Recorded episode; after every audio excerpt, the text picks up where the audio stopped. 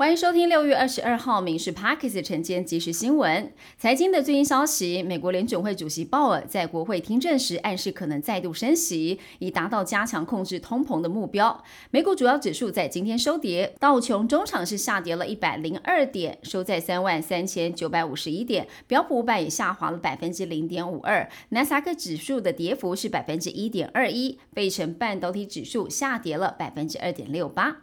法国巴黎市中心惊传了瓦斯气爆，引发熊熊火势，至少有二十九人受伤，四个人重伤，造成了两栋建筑物倒塌，数百名消防人员正在火灾现场全力灌救。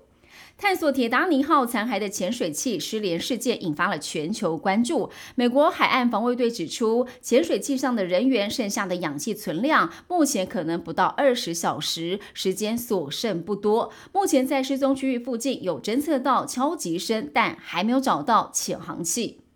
清明连假第一天，今天白天各地多云到晴，清晨到上午西半部有零星降雨的机会，午后山区跟近山区有局部短暂雷阵雨出现。温度方面，没有下雨的时候天气闷热，各地高温三十二到三十五度，南部内陆地区花东纵谷会出现三十六度以上的高温，东南部有焚风发生的几率。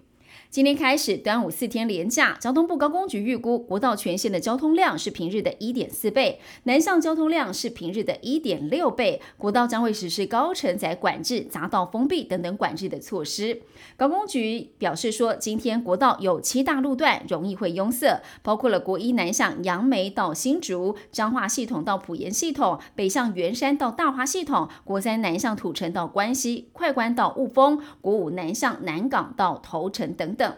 经济部能源局公布了最新的全国电力资源供需报告，推估未来七年到二零二九年的用电年均成长率百分之二点零三，比前一年预估的百分之二点三再一次的下调。但是下半年新兴科技 AI 技术渴望带动半导体、伺服器产业的扩张，所以预估用电需求将会回升，全年用电预估跟去年是差不多的。